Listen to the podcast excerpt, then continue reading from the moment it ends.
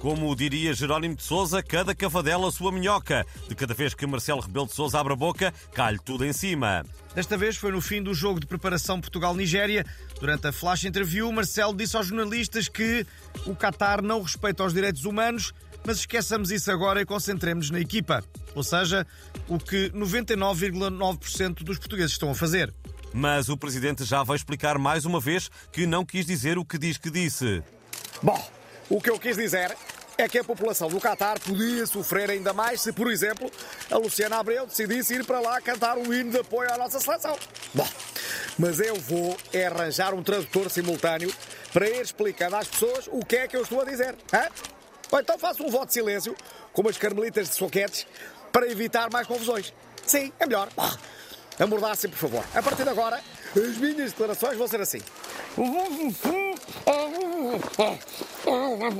Bom, Nota da redação: as Carmelitas de Soquetes são um grupo que começou por pertencer às Carmelitas Descalças, mas depois andavam sempre a espirrar e tiveram de calçar umas meias.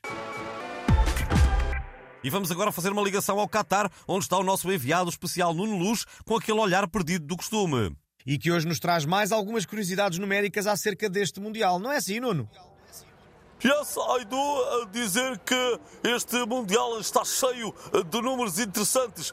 Sabiam, por exemplo, que 23% dos jogadores das seleções europeias têm nomes começados por E? E que 14% põe o leite na taça do pequeno almoço antes dos cereais? Ah, isso é, isso é muito interessante, Nuno. E que mais? Sabiam que 100% dos jogadores de todas as seleções têm duas pernas e dois pés cada um? Outra curiosidade arrepiante.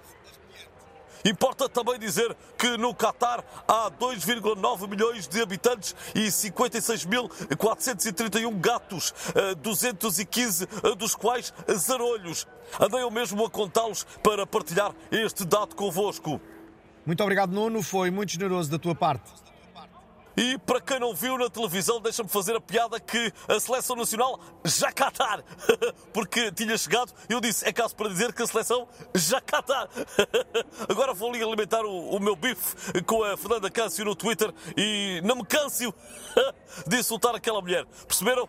Não me câncio. Estúdio.